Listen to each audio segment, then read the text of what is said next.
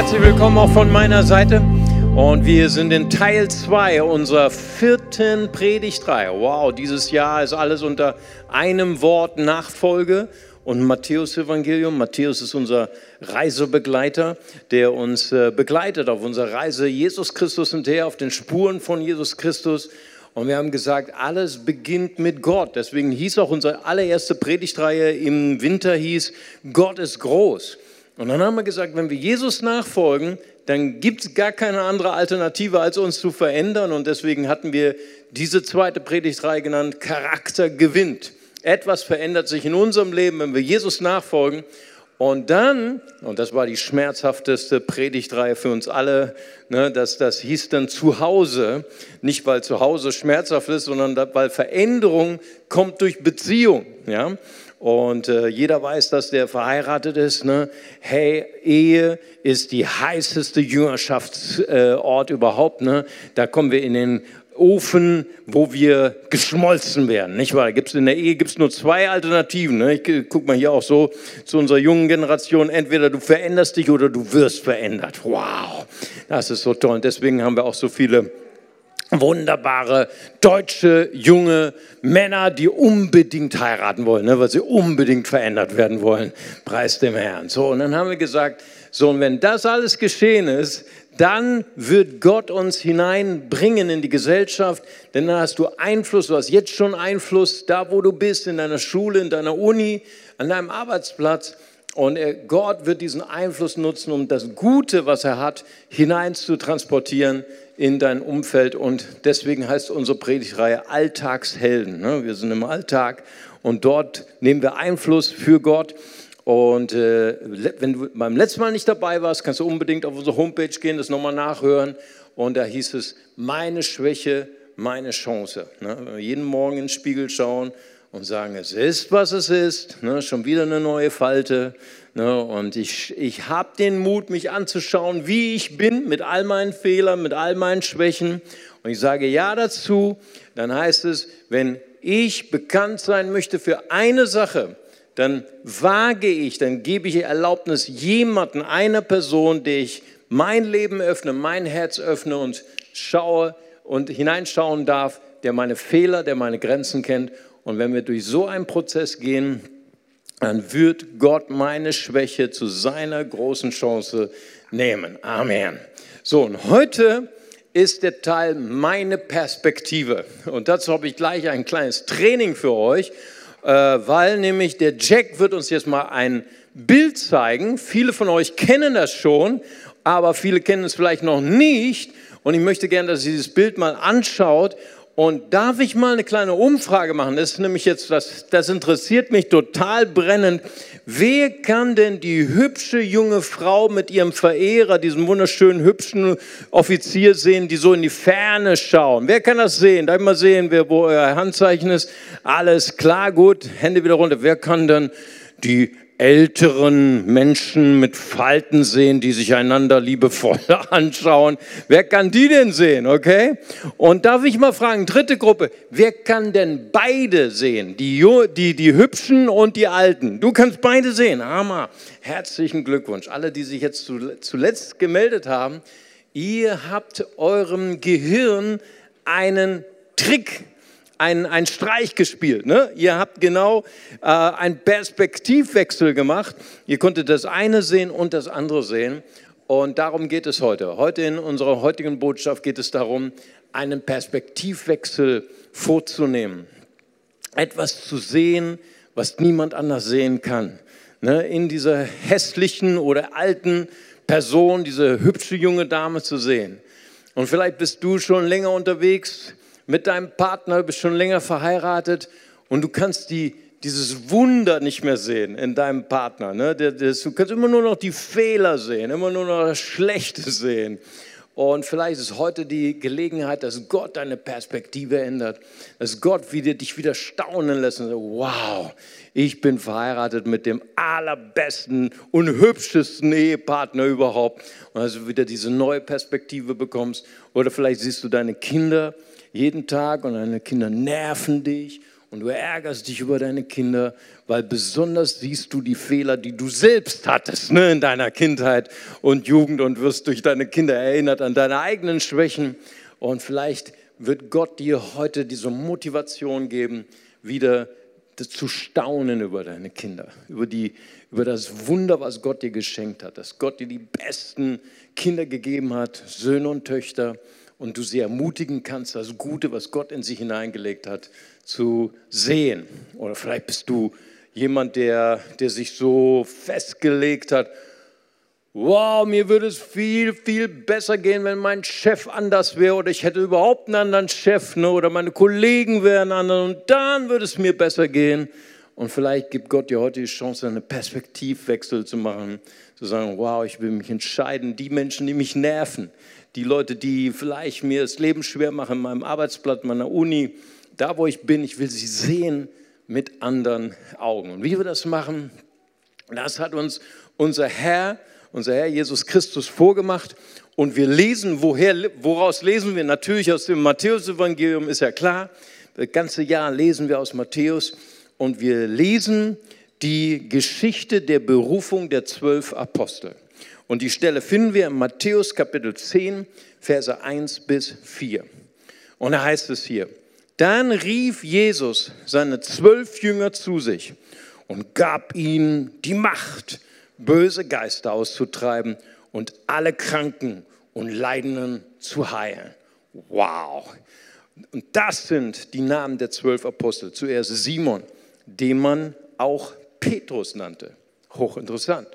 Und sein Bruder Andreas, dann Jakobus und sein Bruder Johannes, die Söhne von Zebedeus, dazu Philippus und Bartholomäus, Thomas und Matthäus, der ehemalige Zolleinnehmer, ne, unser, unser Reisebegleiter, Jakobus, der Sohn von Alpheus und Thaddäus, Simon, der ehemalige Freiheitskämpfer und Judas Iskariot, der Jesus später verriet. Wow. Was für eine Stelle, die brodelt voller Charaktere. Ja. Vielleicht bist du oder vielleicht sind Sie so äh, Bibelstudenten und du liest nicht nur die Bibel. Ich meine, ich habe so ein paar Feedbacks bekommen. Leute haben zu mir gesagt, Mario, seitdem wir die Predigtreihe haben von Matthäus, wir lesen sogar das Matthäus-Evangelium. Hey, ich feiere dich. Das ist so fantastisch. Das war nämlich genau unser Ziel, dass du wieder die Bibel liest, weil die Bibel ist so ein machtvolles Buch. Das ist fantastisch. Aber vielleicht sind Sie oder bist du ein richtiger Bibelstudent und hast dir mal die Mühe gemacht, die kein anderer Christ macht. Du hast mal so die Apostelnamenslisten verglichen. Es gibt ja vier Stück: Matthäus, Markus, Lukas, Apostelgeschichte. Und dann hast du so gemerkt, hey, das sind aber unterschiedliche Namen. Ne? Und dann warst du so verunsichert und oh, die Bibel ist vielleicht doch gefälscht oder irgendwie äh, äh, ein Fehler reingekommen. Und dann empfehle ich dir meinen YouTube-Kanal und dort habe ich äh, scheinbarer Widerspruch Nummer 10, verschiedene Namen der Apostel im Neuen Testament. Das können wir jetzt, ne, haben wir jetzt keine Zeit, weil ich habe Zeitlimit, okay? Ich muss hier schnell machen, sonst können wir euch gleich schlafend aus der Bahre rauf, raustragen.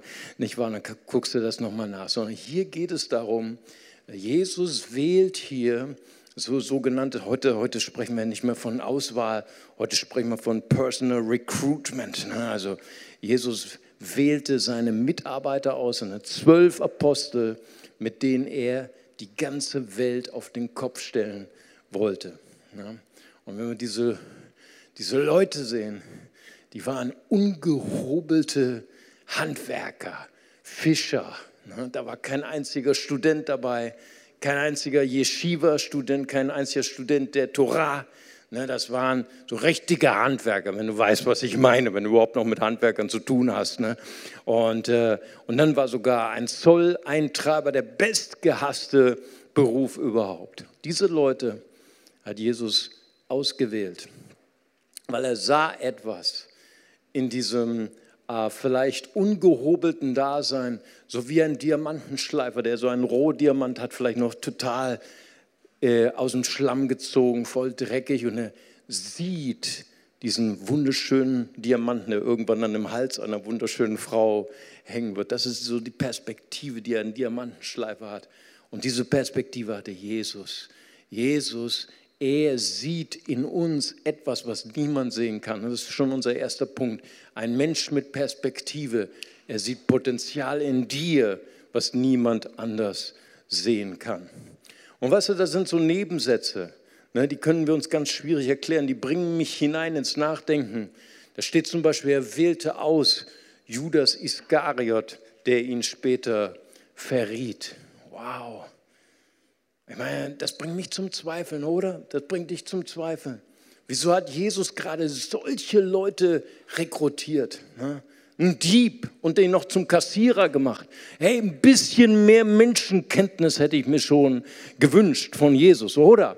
Ne? Und ich meine, entweder er war nicht göttlich, so wie die Bibel es sagt, man hat sich einfach geirrt. Ne? Er war einfach ein Mensch. Und dann gibt es ja noch eine zweite Antwort, die die Theologie anbietet die sogenannte doppelte Vorherbestimmung. Jesus hat ihn einfach auf die Abschussliste gestellt. Er wusste schon, er wird, er wird Jesus verraten, er würde in die Hölle gehen und hat ihn dafür vorherbestimmt. Ne? Aber weißt du, was ich glaube? Ich glaube, obwohl er sah, Judas war ein Mann mit Fehlern. Judas war ein Mann, der vielleicht versagen würde.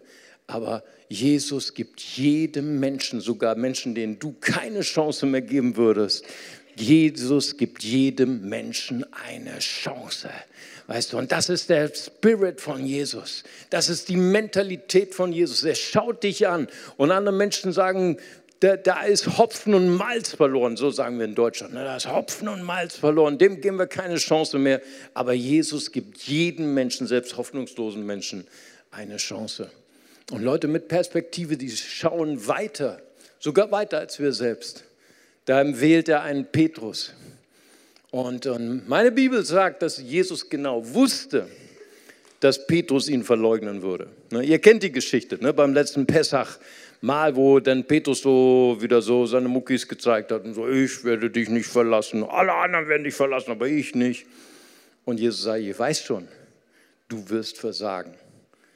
Aber weißt du, Menschen mit Perspektive, Menschen, die das Unsichtbare in dir sehen, die sehen sogar über dein Versagen hinaus.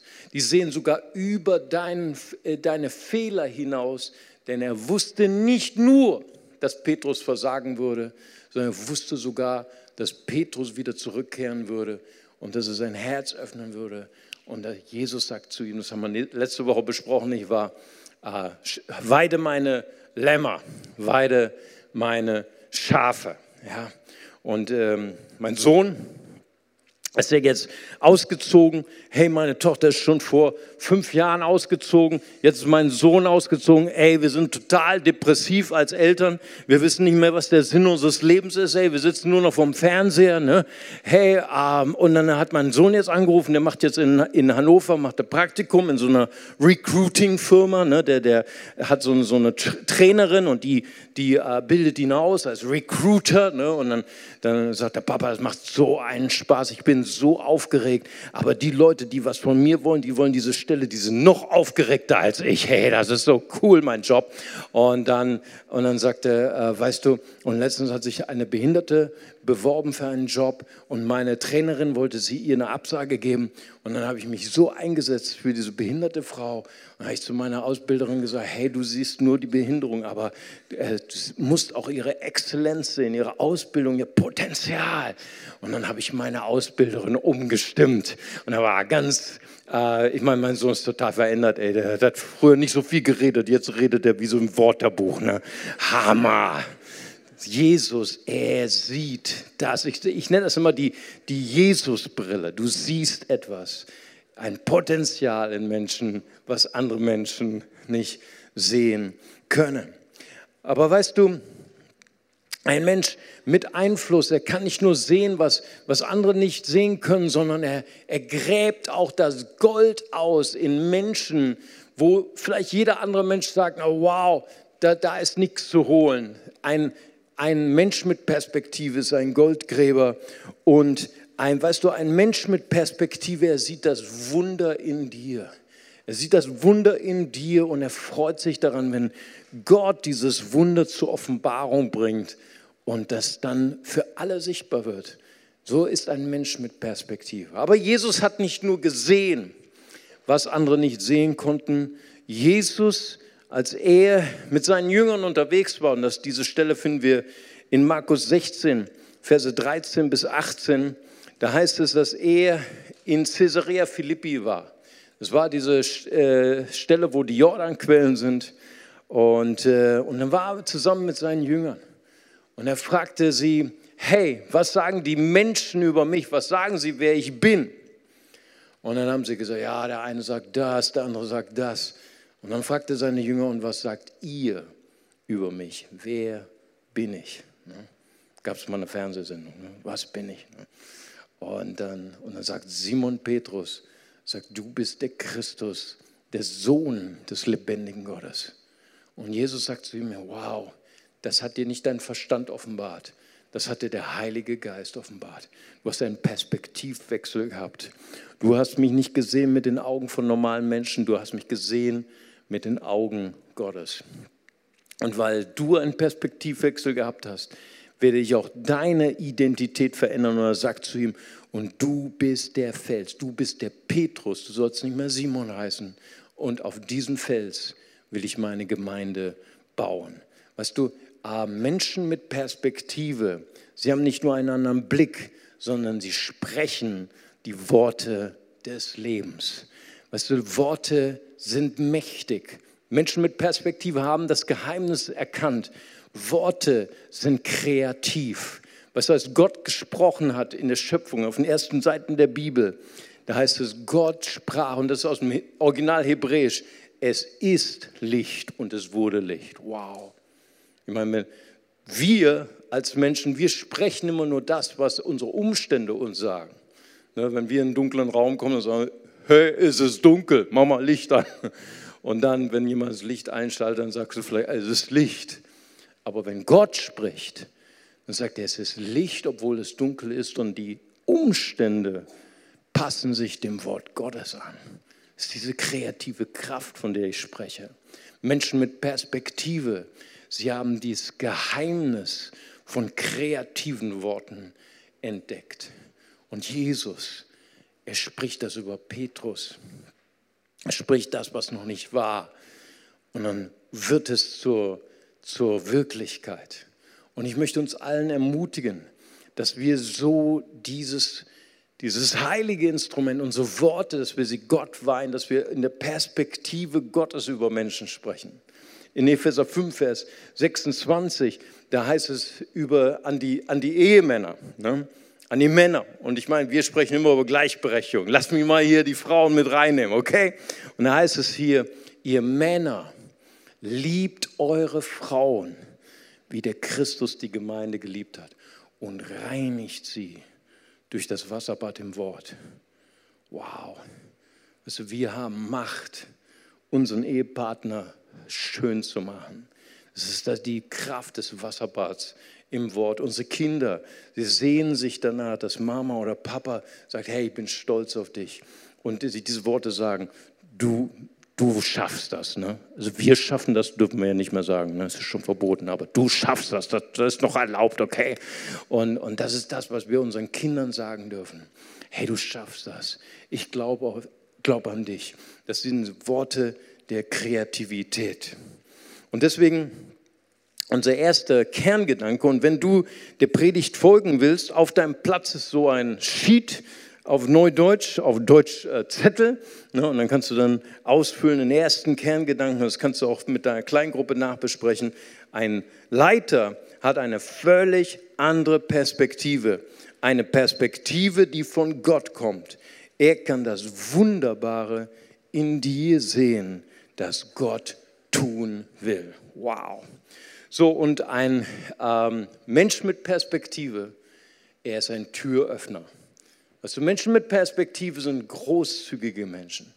Menschen mit Perspektive eröffnen dir Gelegenheiten und Momente, die du nie selbst kreieren könntest. Ich bin so dankbar für Menschen, die, die mir Gelegenheit gegeben haben, die mir Türen geöffnet haben. Ja, ich kann mich noch erinnern an meinen Jugendleiter. Ne, mein Jugendleiter hat dann zu mir gesagt, irgendwann, Mario, nächste Woche, da wirst du predigen in der Jugend. Uh, wow, da war wie so ein Trauma, wie so ein Schock. Ne? Ich, habe dann eine ganze Woche, habe ich dann meine Predigt vorbereitet. Und ich habe gedacht, boah, wie kann ich so eine, eine Predigt halten, die alle verändert. Ne? Dann habe ich so gedacht, ich spreche darüber, Jesus hat mich freigemacht von der Macht des Geldes. Und dann wollte ich so einen 100 D-Mark-Schein verbrennen, vor allen. Ne? Wow.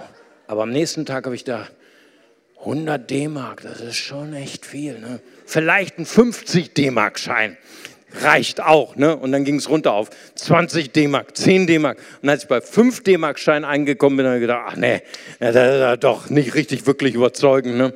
Naja, und dann kam dieser Tag, wo ich predigen sollte in der Jugend. Und habe ich meinen ganzen Mut zusammengenommen und habe da versucht, die Predigt meines Lebens zu halten. Nicht wahr? Und dann kam mein Jugendleiter auf mich zu und der war so ein Ermutiger. Ne? Und da hat er mir so auf die Schulter geklopft und so, Mario, das war eine sehr gute Predigt. Aber schade, dass wir kein Wort verstanden haben. Du hast so leise genuschelt. Ne? Wow, und ich bin in den Regen rausgelaufen und ich habe Gott versprochen, ich werde nie wieder predigen in meinem ganzen Leben. Aber weißt du, Menschen mit Perspektive, sie öffnen anderen Menschen eine Tür, die du selbst nie öffnen könntest. Barnabas war so jemand. Ja. Barnabas, wir kennen ihn aus dem Neuen Testament. Und er er kümmert sich um Saulus, Saulus, der spätere Paulus, der die Christen verfolgt hat, der die Christen ins Gefängnis geworfen hat, sie getötet hat. Und er hat diese krasse Bekehrung, nicht wahr? Und äh, Barnabas, er öffnet ihm die Tür und wir lesen das, das erste Mal, als er ihm die Tür öffnet, Apostelgeschichte 9, Vers 27, nimmt ihn mit nach Jerusalem. Und niemand glaubt Paulus, ja, weil jeder denkt, hey, das ist der, der uns verfolgt hat, der, der macht so eine Fake, ne? der, der, der verstellt sich nur so, als ob er so ein Fake-Christ ist, damit er alle unsere Adressen rausbekommt, bei, bei Church Tool alles extrahieren kann und dann kommt die richtige Verfolgung. Ne? Und deswegen hat keiner ihm geglaubt. Aber Barnabas ging mit ihm und hat gesagt, Jesus ist ihm wirklich begegnet und er hat in Damaskus sein Leben riskiert für das Evangelium. Ne? Aber wie das so ist, ich weiß nicht, ob euch das auch schon mal aufgefallen ist. Wenn wir Jesus kennenlernen, dann werden wir von neuem geboren. Es ist alles neu. Aber unsere Seele ist immer noch dieselbe, oder? Ne, also da, unsere Seele wird geheiligt und es geht leider nicht so schnell.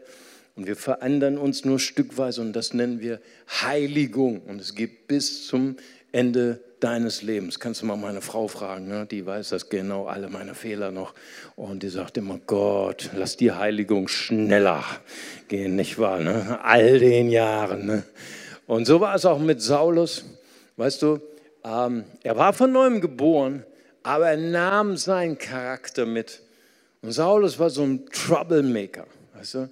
Immer überall, wo er hinkam, Streit. Ich weiß nicht, ob du solche Christen auch kennst. Ne? Die sind hauptsächlich auf YouTube. Ne? Immer Streit. Ne? Egal, ich denke, manchmal denke ich, worauf kommen die für Themen? Ne? Ob man nun Schnitzel essen darf oder nicht.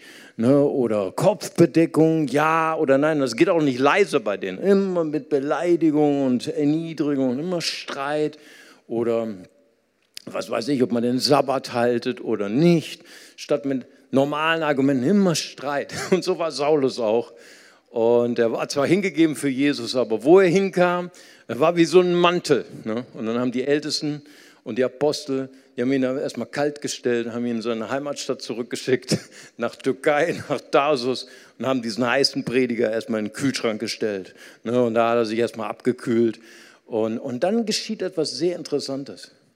Weißt du, wir lesen dann von Saulus gar nichts mehr. Und das finde ich total interessant.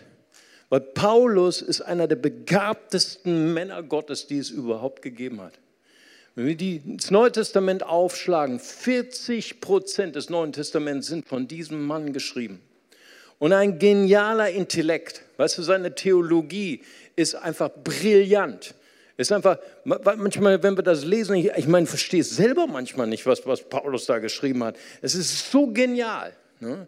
Und, und eins habe ich gedacht, Du kannst so viel Potenzial haben.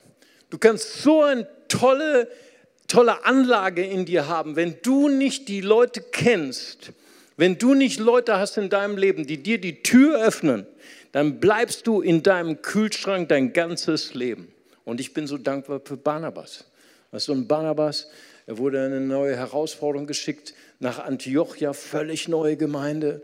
Juden beteten Gott an zusammen mit Schnitzelverehrern. Nicht wahr? Das konnte er, das konnte, Barnabas konnte es überhaupt nicht verstehen. Ey. Hey, wie kann Gott Leute lieben, die Schnitzel lieben? Wow. Ne, die Heiden, ihr wisst, wovon ich spreche, okay? Und er war so überfordert.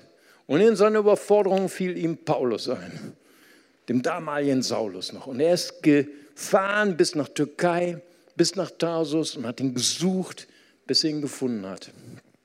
Und da hat er ihn mitgenommen. Und das war der, das Schlüsselerlebnis für Saulus. Also Saulus war in Jerusalem der falsche Mann am falschen Platz zur falschen Zeit. Aber als Barnabas ihn mitnahm in die internationale Gemeinde nach Antiochia, war der richtige Mann am richtigen Ort zur richtigen Zeit. Menschen, die Türöffner sind, bringen dich zur richtigen Zeit, zum richtigen Ort, damit dein Potenzial aufblühen kann. Weißt du, und, und das ist das, wovon ich träume. Hey, ich träume von einer Kirche mit offenen Türen. Wäre das nicht fantastisch, wenn wir eine Kirche wären, die die Türen öffnet für das Potenzial, was Gott uns schenkt? Ich durfte gestern bei den jungen Erwachsenen sein. Hey, ich sage dir, das war so klasse, oder Rainer Hede? Und so viele brillante junge Erwachsene. Ne? Ich habe da so viele Leute, neue Leute kennengelernt und alle doppelt so klug wie ich. Hey, Hammer! Wäre das nicht toll, wenn wir eine Kirche wären, die äh, jungen, intelligenten Leuten die Türen öffnet, dass, dass Menschen hier ihr Potenzial leben können?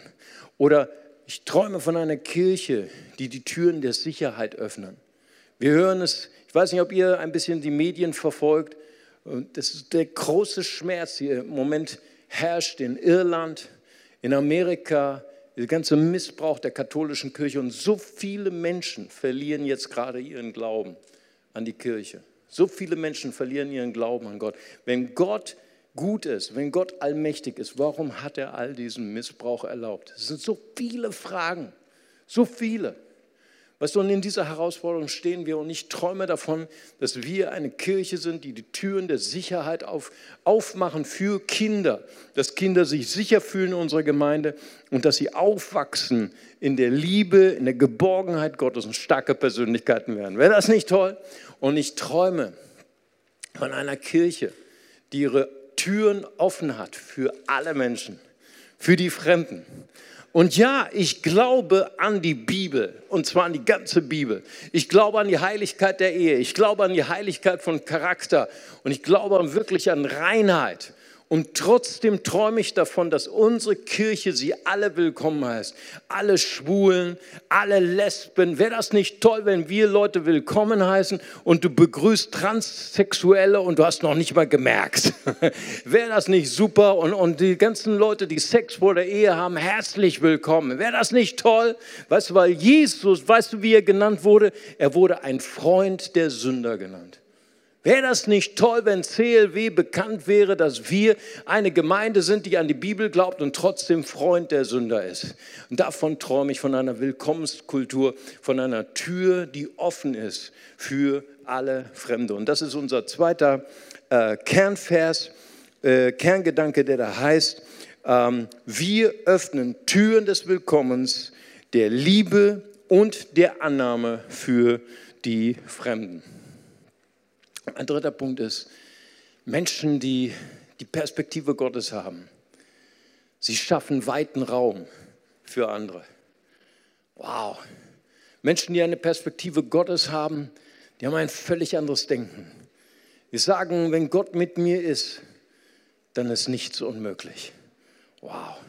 Und so ein Mann war David, weißt du, kleiner Teenager, 13 Jahre alt. Ich weiß nicht, ob ihr schon mal mit Teenagern zusammengearbeitet habt. Ne? Das ist manchmal herausfordernd. Ne?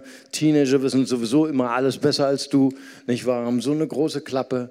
Und so ist David dann auch hingekommen und das ganze Heer, sie standen Goliath gegenüber. Ich meine, ihr kennt die Geschichte. David und Goliath, hey, wer kennt die Geschichte nicht? Und das ganze Heer war total im Gefängnis der Furcht. Saul war der damalige König.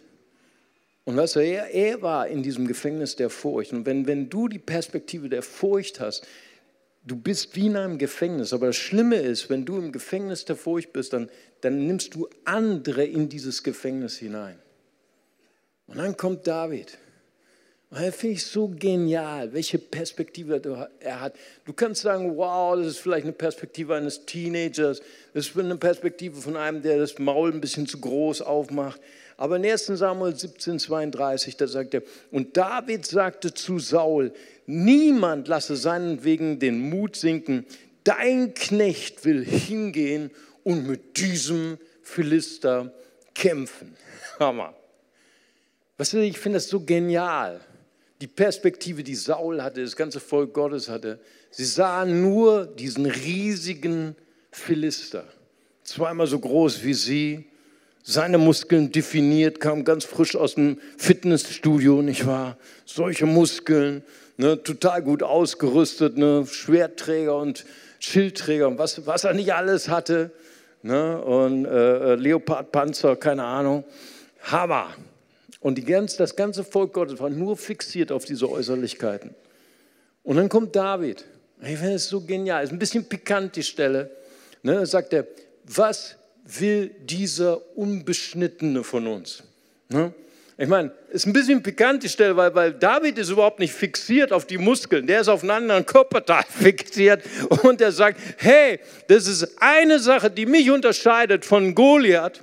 Und das ist, er ist nicht beschnitten. Ne? Und das übersetzt heißt das, dass wenn jemand beschnitten ist, dann ist er bereit, ganz mit Gott zu gehen.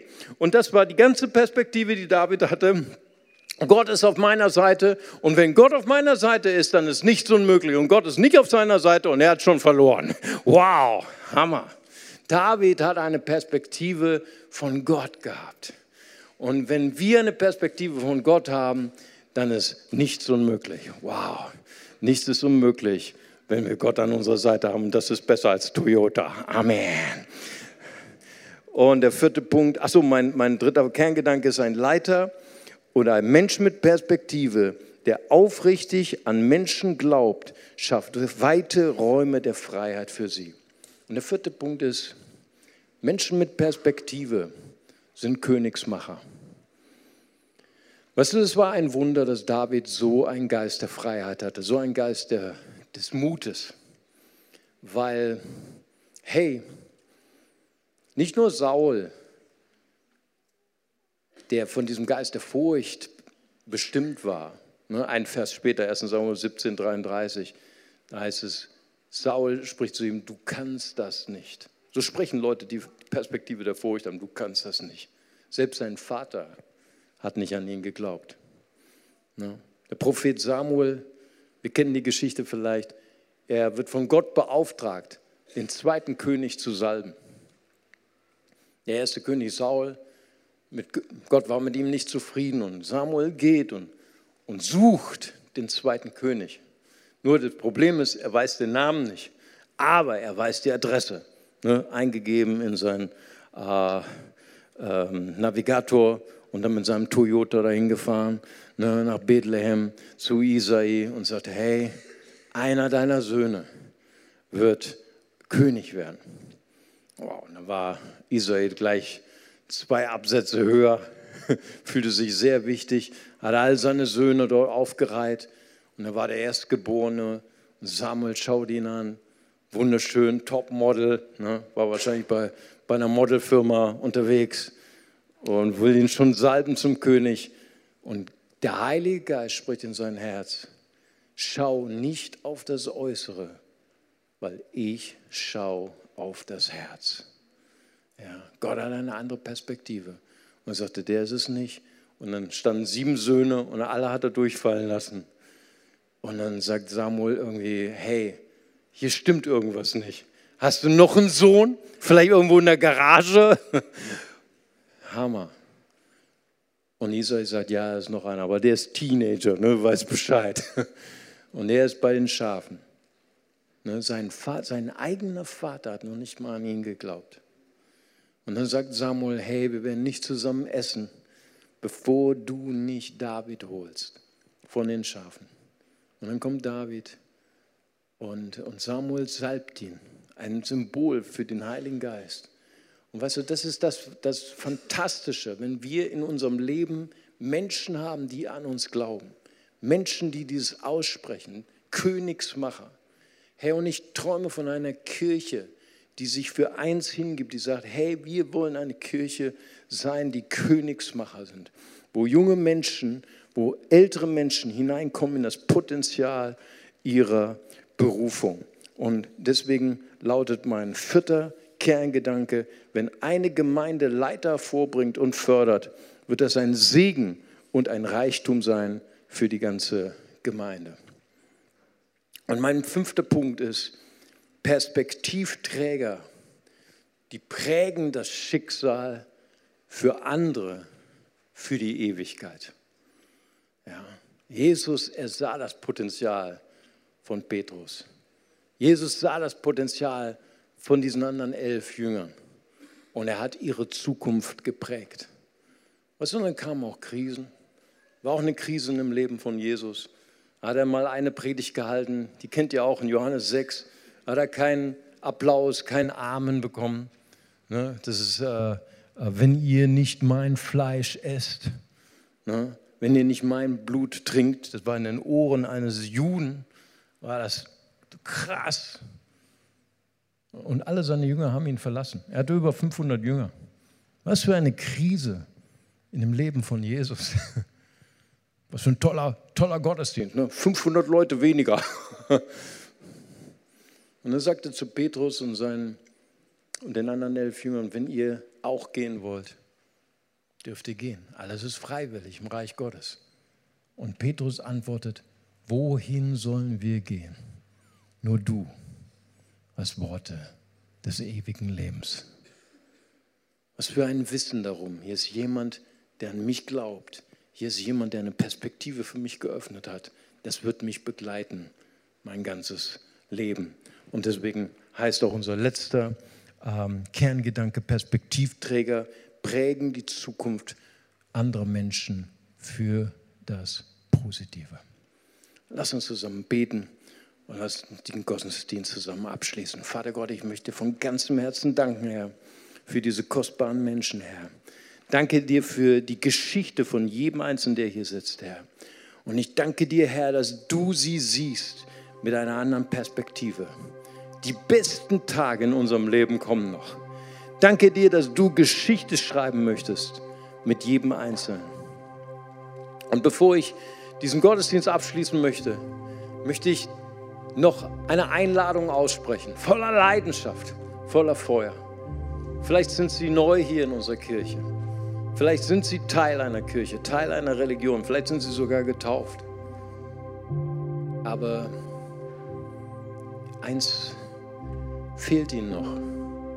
Sie haben noch nie in ihrem Leben ganz bewusst Jesus gebeten, komm du in mein Leben und sei du mein Herr. Bestimme die Richtung meines Lebens. Bestimme du den Weg in meinem Leben. Und vielleicht haben Sie heute dieses Verlangen in Ihrem Herzen, vielleicht brennt das ganz stark. Sagen, ich möchte so gern ein Freund von Jesus werden. Ich möchte so gerne eine Freundin von Jesus werden. Ich möchte Jesus folgen. Ich habe etwas erkannt, was Petrus auch erkannt hat. Nur Jesus hat Worte des ewigen Lebens. Nur er hat die wirkliche Perspektive für mein Leben, für meine Zukunft. Und wenn Sie heute dieses Verlangen haben zu sagen, Jesus, ich lade dich ein in mein Herz, vergib mir all meine Schuld, Sei du der Herr und Navigator in meinem Leben. Komm in mein Herz. Dann dürfen Sie gerade jetzt ein Zeichen für Gott geben und einfach Ihre Hand heben als ein Zeichen, so wie ich das mache. Und dann würde ich gerne für Sie beten. Ist jemand hier? Dankeschön. Gott segne Sie. Ist noch jemand hier? Dann nehmen Sie ganz kurz Ihre Hand. Gott segne Sie. Noch jemand da? Was für eine Freude. Menschen ihr Leben Jesus geben. Wow, wenn ein Kind sein Leben Jesus anvertraut. Was für eine Freude im Himmel. Ist noch jemand da? Dann heben Sie ganz kurz Ihre Hand. Ich würde gerne auch für Sie beten. Heute ist ein Tag der Veränderung für alle. Dankeschön. Ich habe die Hand gesehen. Dankeschön. Wow, lass uns für diese kostbaren Menschen beten und wir beten ein Gebet zusammen. Ein simples Gebet eines Kindes und Beamer-Team wirft es an die Wand und wir beten das zusammen als ganze Familie. Ja, und wir sagen zusammen, Vater im Himmel. Vater im Himmel. Danke, dass du mich liebst. Danke, dass du mich liebst. Danke, dass du dich für mich entschieden hast. Danke, dass du dich für mich entschieden hast. Herr Jesus Christus, Herr Jesus Christus, du bist für mich gestorben und auferstanden. du bist für mich gestorben und auferstanden. Vergib mir meine Schuld. Vergib mir meine Schuld. Ich wähle dich jetzt Ich wähle dich jetzt als meinen Retter und Herrn. als meinen Retter und Herr. Dir will ich folgen. Dir will ich folgen. Amen. Amen. Lasst uns jetzt mal einen großartigen Applaus geben. Herzlich willkommen. Herzlich willkommen. Alle, die sich gemeldet haben, wir heißen Sie willkommen in der Familie Jesu. Und äh, gleich ist der Gottesdienst vorbei und dann gehen Sie einfach hier die Treppe hoch und zu meiner Rechten, das sind meine Freunde von der Next Step Blanche, ganz nette Leute und die haben noch ein Geschenk für Sie und die möchten Ihnen gerne den nächsten Schritt erklären auf dieser wunderbaren Reise Jesus hinterher. Und jetzt möchte ich euch einladen, noch mal ganz kurz einzutauchen in die Gegenwart Gottes. Und Vater, ich danke dir, Herr, dass du uns verwandelst in Perspektivträger. Ich danke dir, dass du heute unsere Perspektive verwandelst und dass du uns diese Gabe schenkst, das Beste in Menschen zu sehen, das Potenzial in Menschen zu sehen und Worte des Lebens zu sprechen, kreative Worte. Und ich glaube, dass Gott heute sprechen möchte zu Menschen, die nicht verheiratet sind. Du bist Single, vielleicht bist du für einige Jahre Single, vielleicht bist du für dein ganzes Leben Single. Das weiß nur Gott. Und was ich, ich glaube, dass Gott dich ermutigen möchte. Ich glaube, dass du deine Perspektive ändern solltest über deinen Zustand. Weil in der Bibel gibt es total glückliche Singles. Hey, Jesus war Single. Johannes der Täufer war Single. Äh, Paulus war Single. Weißt du, was Paulus gesagt hat? Ey, werdet alle so wie ich. Weil die Leute, die verheiratet sind, die haben nur Stress. Ey, Hammer, die müssen immer ihrem Frau gefallen und überhaupt keine Zeit mehr. Weißt du, was Paulus gemacht hat? Er hat sein Single-Sein nicht für sein Ego gelebt, sondern hat dieses Single-Sein als Gabe gesehen. Als Gabe von Gott. Und er ist geweiht für andere Menschen und hat einen unglaublichen Einfluss. Er hatte so viele geistliche Kinder, so viele Menschen gefördert. Und ich glaube, dass Gott heute ganz besonders zu Singlen sprechen möchte, die vielleicht für ein paar Jahre Single sind oder ihr ganzes Leben. Dass Gott dir einen Perspektivwechsel gibt, dass du nicht mehr negativ über deinen Stand denkst, sondern sagst, Gott, ich danke dir für diese Chance. Das ist eine Gabe und ich will sie dir geben. Ich möchte mich einsetzen für die Kinder. Ich möchte mich einsetzen für die junge Generation. Ich möchte mich einsetzen, dass Menschen beschenkt werden von Gottes Perspektive. Ich glaube, ich soll heute sprechen zu Eheleuten. Du siehst nur noch die Fehler von deinem Partner. Du siehst immer nur das Schlechte. Und Gott schenkt dir wieder dieses Wunder, dass du sagst, wow, ich bin so begeistert über meinen Partner, über ihre Schönheit, über seinen, seinen Intellekt. Dass du wieder die staunen kannst. Ich glaube, wir sind Väter und Mütter. Gott, Gott schenkt diese neue Perspektive für deine Kinder, dass du dich nicht mehr ärgerst, wenn du sie siehst, sondern dass du sagst, ich bin so, so beschenkt mit so kostbaren Kindern. Und ich sehe das Potenzial in euch und ich setze es frei durch meine Worte. Ich glaube, hier sind Leute, die, die haben Einfluss bekommen. Hey, vielleicht bist du in der Klasse der Klassenclown. Ja, dann ist das eine Gabe. Gott möchte deinen Einfluss benutzen, deine Schüler beeinflussen für das Gute. Vielleicht bist du der in der Uni, den immer alle fragen und dann, hey, wie war es nochmal mit dieser Gleichung? Es ist eine Gabe von Gott, die du einsetzen kannst. Vielleicht bist du eine Leiterin, ein Leiter, ein Chef oder Lehrer, Lehrerin. Es ist eine Gabe von Gott. Gott möchte dir heute einen Perspektivwechsel schenken und deine Leute, die dich umgeben oder die du führen musst, nicht als Problem sehen, sondern als Potenzial. Und sagst, heute möchte ich einen Perspektivwechsel empfangen und weitergeben. Und möchte ich einladen, wenn, wenn du heute sagst, ich, ich möchte diese Entscheidung treffen, ich möchte ein Perspektivträger werden, dann möchte ich dich bitten, gerade jetzt aufzustehen an deinem Platz und zu sagen, hier bin ich Herr, gebrauche mich, ich möchte ein Perspektivträger werden in meiner Ehe, in meiner Familie, meinen Kindern gegenüber, in meiner Schule, in meiner Uni, an meinem Arbeitsplatz. Ich möchte mit offenen Augen durch diese Welt gehen. Ich möchte das Gute, das Beste sehen von Menschen. Und ich möchte das Wunder sehen, das Gott in dem Leben von, von Menschen tun will. Ich will das aussprechen. Ich möchte kreative Worte des Lebens empfangen. Halleluja. Und wenn du aufgestanden bist und wenn du Mut hast, komm hier nach vorne. Die Ältesten und die Pastoren kommen auch nach vorne. Und wir wollen dich segnen, wir wollen dir die Hände auflegen und wir wollen dich senden in deinen Alltag, weil Gott beruft Alltagshelden. Danke, Jesus. Halleluja. Komm einfach nach vorne, hab keine Furcht.